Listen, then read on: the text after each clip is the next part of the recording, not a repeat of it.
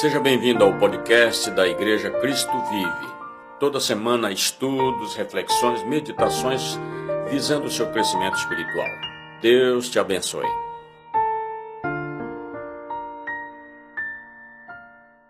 Que bom estarmos juntos, que bom esse tempo de louvor, de adoração, né? Nossa alma se aquieta na presença de Deus. E nós estamos aqui nesta manhã para ministrar, né, dentro da nossa série Paternidade.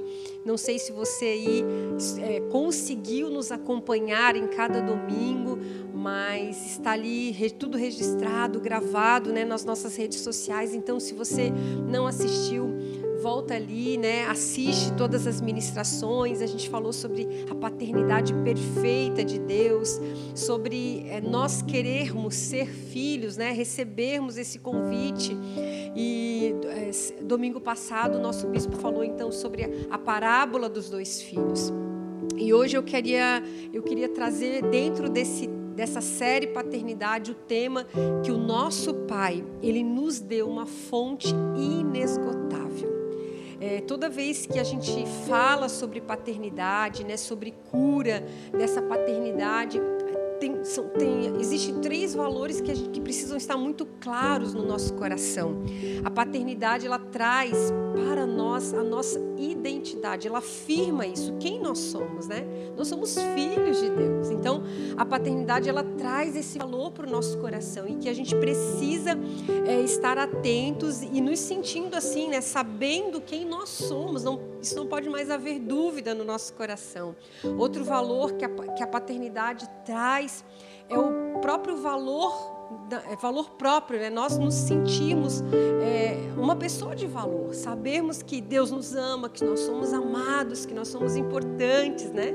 Eu tenho eu tenho feito junto com a minha filha é, uns bolinhos e, e, e, na marmitinha sempre tem um, um, espaço ali na frente que, eu, que a gente coloca uma mensagem. Geralmente eu coloco você é especial, você é importante, você é valor, né? E, e a paternidade ela traz esse senso, né? A gente, nós nos sentimos amados por um pai assim, né? E o terceiro valor é que a, a paternidade de Deus ela, ela, ela traz um senso, né? Não só a paternidade de Deus, mas a natural também. Ela traz um senso de segurança. Nós nos sentimos seguros quando é, temos a presença ali do nosso Pai, né? E é assim com os nossos filhos naturais, né? Eu tenho o privilégio aí de ser mãe é, e, e eu junto com, com o pastor Charles exercemos, né? Sobre a Larissa e o Miguel é, esse cuidado e eles se sentem seguros, né? Quando há, quando eles eles sabem que estão ali conosco na nossa presença. É assim que a paternidade ela precisa funcionar, né? Então a gente é, hoje é o nosso quarto encontro, nossa quarta ministração. Domingo que vem a gente encerra essa série e eu não queria que você passasse desapercebido nesse mês, por tudo que foi ministrado, pelas revelações que estão sendo trazidas né, a nós como filhos de Deus. Então fique atento, medite em tudo que tem sido ministrado. E se você é, não tem se sentido assim, sabe, é, a sua identidade distorcida, se você não tem se sentido é, uma pessoa com valor precioso, né, se você não tem se sentido seguro, você precisa é, voltar os, te, os teus olhos para Deus falar: Deus, eu, eu quero isso na minha vida, eu quero sentir isso, cura, né? Cura, eu não quero mais ter o meu coração órfão, achar que é, Deus não está comigo. Amém? E dentro desse então contexto, eu queria falar hoje um pouquinho. Eu, quero, eu trouxe dois, dois textos para ler com vocês. Eu queria compartilhar algumas impressões é, que eu tive desses textos e trazendo também é, como tema essa fonte inesgotável, né? Eu, eu, é algo que eu creio, é algo que Deus ele tem trazido também de revelação aos nossos corações que Deus, é, Deus ele é tudo que nós precisamos. Em Cristo Jesus nós temos tudo que precisamos. Ele é suficiente. É, em muitos momentos de louvor, de adoração, que eu tenho o privilégio de estar aqui é, como igreja, né, com a igreja, eu sinto muito forte isso, sabe? De que Deus ele é suficiente. E a gente precisa que essa revelação seja muito viva no nosso coração, para que entre em nós o contentamento, a satisfação, a alegria que a gente pode buscar em tantos lugares, em tantas fontes, mas todas elas são fontes que elas, elas não saciam a nossa sede, são fontes que a gente volta a, a, aquele vazio, ele volta a chamar a atenção. E quando a gente encontra é, em Deus essa fonte inesgotável, a gente pode até passar por circunstâncias e por situações que há uma falta, mas aquela falta não domina o nosso coração. Nós somos saciados, né? Eu sempre gosto de usar uma, uma, uma figura assim representativa que como se fosse Deus a presença dele na nossa vida, ele vai preenchendo todas as lacunas, todos os buraquinhos, dos sonhos, é, dos projetos, da família, está tudo preenchido por Deus. E conforme aquilo chega na nossa vida, ele toma o lugar, né? Ali o meu sonho, ali uma conquista na faculdade, ali o meu casamento. Mas enquanto aquilo não chega, ele não está vazio. Em Cristo não há, não há lacunas, é preenchido pela sua presença. Amém? E o primeiro texto que eu quero ler com você está lá em Salmos também. Salmo 36. Eu vou ler com vocês do versículo 5 ao 9. Fala assim: O teu amor, Senhor, chega até os céus, a tua fidelidade até as nuvens a tua justiça é firme como as altas montanhas, as tuas decisões insondáveis como o grande mar. Tu, Senhor, preservas tantos homens quanto os animais. Como é precioso teu amor, ó Deus. Os homens encontram refúgio à sombra das tuas asas. Não há lugar melhor do que debaixo das asas do nosso Deus. Não há lugar melhor do que nos seus braços, do que perto, né? É, a sombra remete a isso, a proximidade.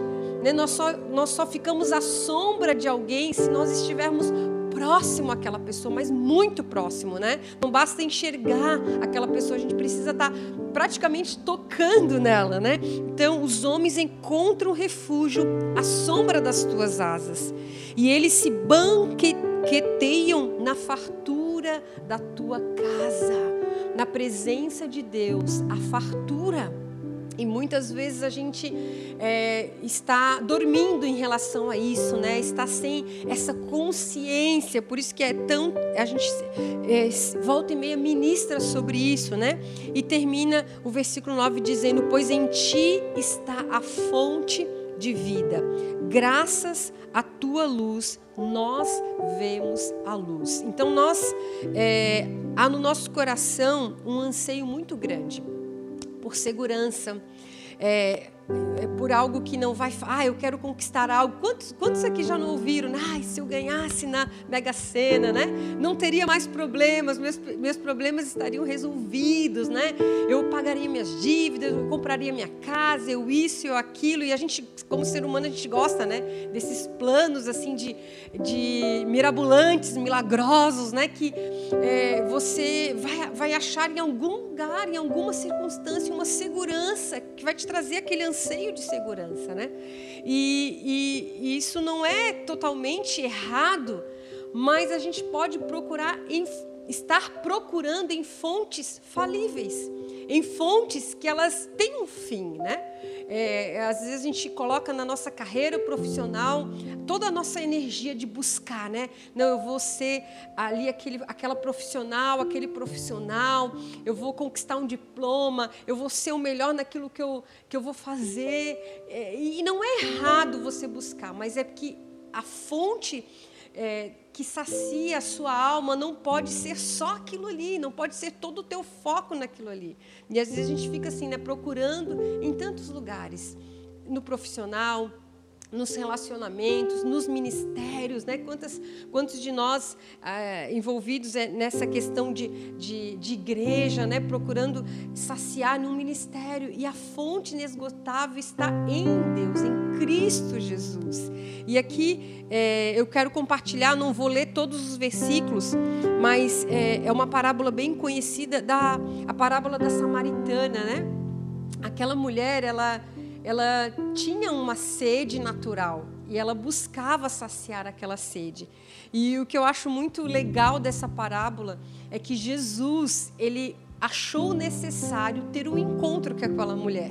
E eu creio que nós trouxemos é, essa série de paternidade para ministrar no coração de vocês, porque Jesus e Deus, né, achou necessário trazer também essa série para que o nosso coração pudesse ser despertado para as verdades que Ele está ministrando ao nosso coração. Então, no versículo 4, depois se você vai ler lá João 4, diz ali que Jesus, vou, vou ler até esse versículo, o versículo 4 diz assim: era-lhe necessário passar por Samaria.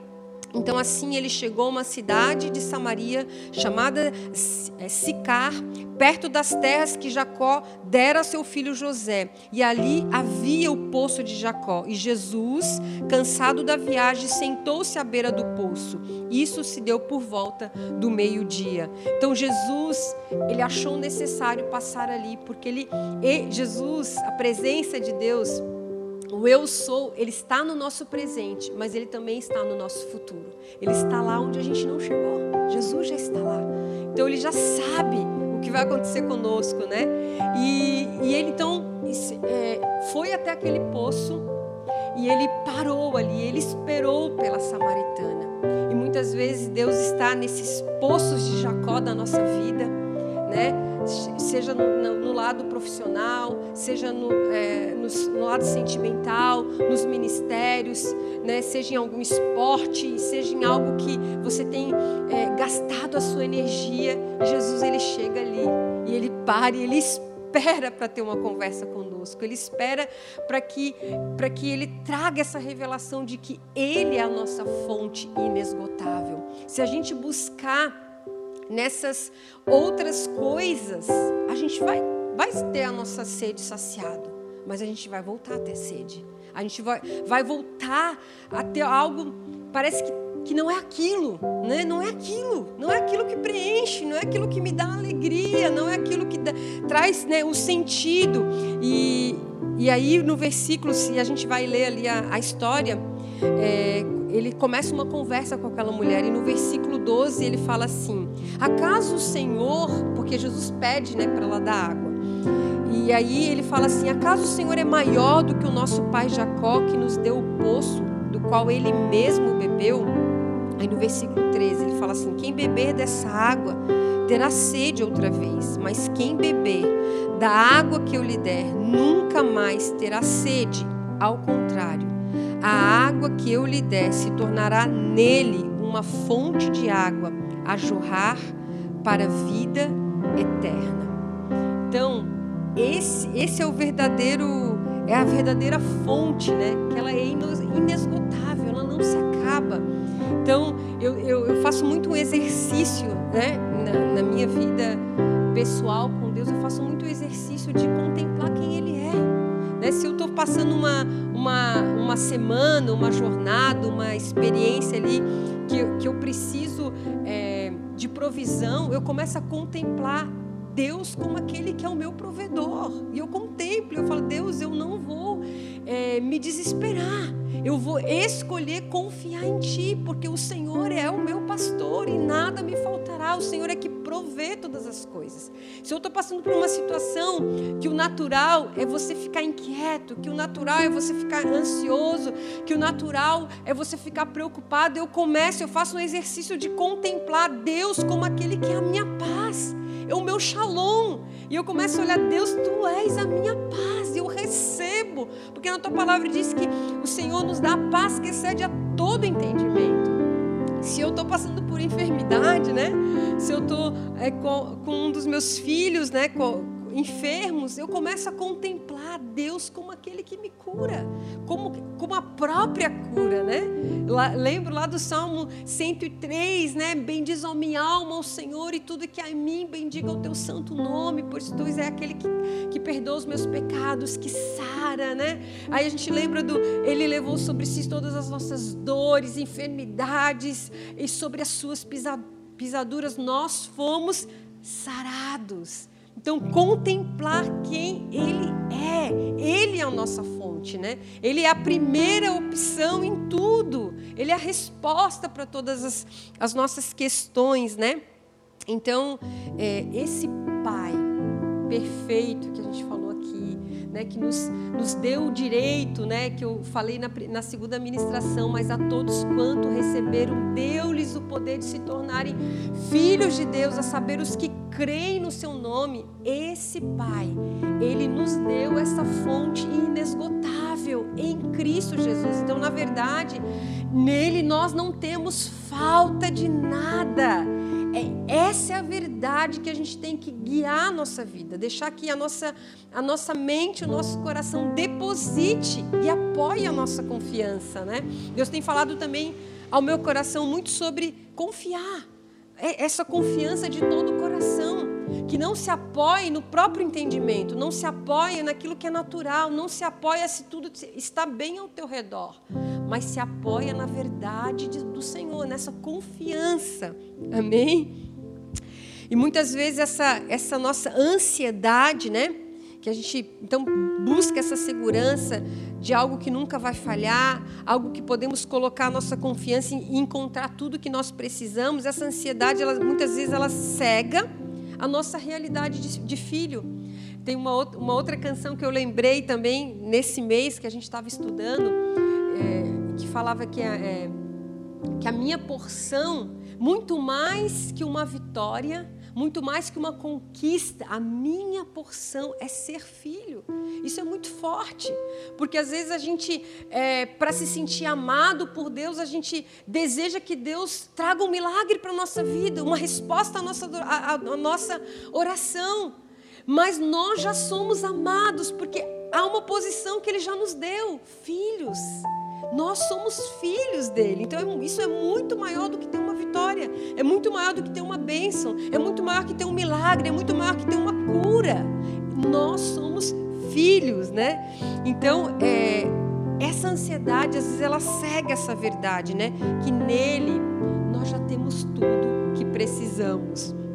E o terceiro texto, assim, que eu meditei, que conclui nessa, traz uma conclusão nessa linha de raciocínio, está lá em Lucas 15, 31, né, que também a gente é, meditou né, nessa parábola do filho pródigo, né, e eu queria chamar a atenção só num versículo, o versículo do filho mais velho, porque talvez é, muitos de nós, né, um dia já passamos por essa experiência do filho pródigo, né? Estávamos distante do pai, o pai nos chamou, né? a gente achava que não merecia mais né? nem chamar de pai. Mas aí a gente percebeu o quanto o nosso Pai é maravilhoso, o quanto Deus é bom. E a gente é, se aproximou novamente de Deus e a gente sentiu o seu amor, a sua graça, né? o seu perdão, as roupas novas, o anel novo. Isso foi muito maravilhoso. Mas muitas vezes a gente está perto do Pai e a gente pode se sentir como esse filho mais velho. Esse filho, esse filho mais velho, ele não saiu de, de perto ali do pai, da presença ali do pai. Mas ele era um filho que ele estava infeliz. Ele tinha a presença do pai, mas ele estava infeliz. Ele se sentia rejeitado. Ele, ele não se sentia como esse filho amado, ele não se sentia um filho amado. Se você é, puder depois ler toda ali a, a, a, parábola do filho pródigo, né? Ele, se, ele diz ali, na, pelo menos na versão que eu li aqui na NVI, diz assim que é, é, quando o filho, o filho, quando o filho mais novo chegou e o pai com alegria, né, daquele filho que estava morto, deu festa, matou o novilho gordo, né? Subiu uma ira naquele irmão mais velho e ele ficou muito indignado. Ele não conseguiu contemplar aquilo e ele saiu para fora da festa, para casa. Mas o lindo de Deus é que Deus se importa também, né? Com, se importou também com o filho mais velho. Ele deu uma pausa lá naquela alegria que ele estava sentindo pelo filho mais novo e ele foi lá conversar. Ele foi lá conversar com o filho mais velho. Ele falou assim: nós precisamos nos alegrar. O teu irmão estava morto, né? E ele, ali o filho mais velho, nas suas poucas palavras, ele disse: Pai, é, eu, te, eu te sirvo há tantos anos como um escravo. olha como ele tinha um sentimento ali que precisava ser curado, né? Eu, eu te sirvo como um escravo há tantos anos e o Senhor nunca matou, nunca me deu, né? Nunca me deu um novilho para mim, para me saborear ali com os meus amigos. E aí vem esse teu filho, esse teu filho aí, que desperdiçou tudo, que te deu o maior prejuízo. Você faz essa festa, né? E aí o lindo de Lucas 15, 31 fala assim: Disse o pai. E nessa manhã ele está te dizendo isso. Talvez você não fale assim como o filho, nessas palavras tão, tão duras, né? Como o filho como filho mais velho, mas talvez no teu coração alguma, há algumas reações desse filho mais velho. Talvez você está esperando Deus te dar algo e você está até talvez questionando no seu coração: Deus, será que Deus me ama mesmo? Porque eu tenho pedido isso há tanto tempo. E nessa manhã Ele quer te dizer algo muito forte. Ele quer te, ele quer te dizer que Ele já te deu. Tudo, olha o que, que diz no Lucas 11, 31. Disse o pai: Meu filho, você está sempre comigo, e tudo o que eu tenho é seu. Ele estava ali com o coração cheio de ira, ele estava com o coração que ele não conseguia se alegrar pelo irmão, ele estava com o coração que ele se sentia como um escravo, que aquilo tinha sido muito. Aqueles anos que ele estava ali estava sendo, estava sendo pesado, sabe? Não, tava, não tinha prazer em estar ali com o pai, em usufruir da casa do pai, dos banquetes, da fartura. Ele não tinha falta, falta de nada, mas ele não conseguia se alegrar com isso, ele não conseguia enxergar isso. E o que ele conseguia enxergar era que o pai dele nunca tinha dado um novilho. Mas como o pai dele vai dar algo que já é dele. E talvez eu e você possamos estar nesta manhã, ou passamos, né, por, por esse, por algum tempo aí podendo é, tropeçar nesse tipo de pensamento. Deus já te deu, Deus já te deu cura, Deus já te deu provisão. Já em Cristo Jesus nós já somos abençoados com toda sorte de bênçãos espirituais. Amém? E ele fala isso. Meu filho, você está sempre comigo e tudo o que eu tenho é seu. Ele não tinha deixado seu pai, mas estava infeliz. Ele não usufruía, pois se sentia rejeitado. Ele não se sentia como filho, mas como escravo. E aí eu coloquei aqui: faltava a revelação dessa fonte inesgotável que existe em Cristo. A fonte que é Jesus nunca se acaba. A presença dele nunca rejeita um coração quebrantado. Se você precisa de algo nesta manhã, se você tem necessitado de algo, se aproxima do trono da graça. Essa semana eu estava orando com uma pessoa pelo WhatsApp e eu me lembrei disso, desse trono de graça. E o meu coração, ele se, quando, eu, quando eu iniciei a oração, veio um quebrantamento. Eu falei, Deus, obrigado, porque nesse, nesse momento eu posso me aproximar desse trono da graça, com as limitações, com as fraquezas, com as falhas que eu tenho. Eu posso me aproximar do Senhor. Se é Ele que te sacia, né? se, se, é esse, se nós recebemos essa revelação, o peso dos bens materiais, o peso das conquistas pessoais, as palavras dos outros, os parâmetros da sociedade, elas perdem a força em nós. Tudo, né? É, tem um livro assim que, que também é, impactou bastante o meu coração do pastor Luciano Subirá. Fala assim: até que nada mais importe. A nossa busca ela tem que ter esse foco. Deus ele precisa ser tão importante na nossa vida. Ele precisa estar tanto em destaque que todas as outras coisas perdem valor, perdem a força.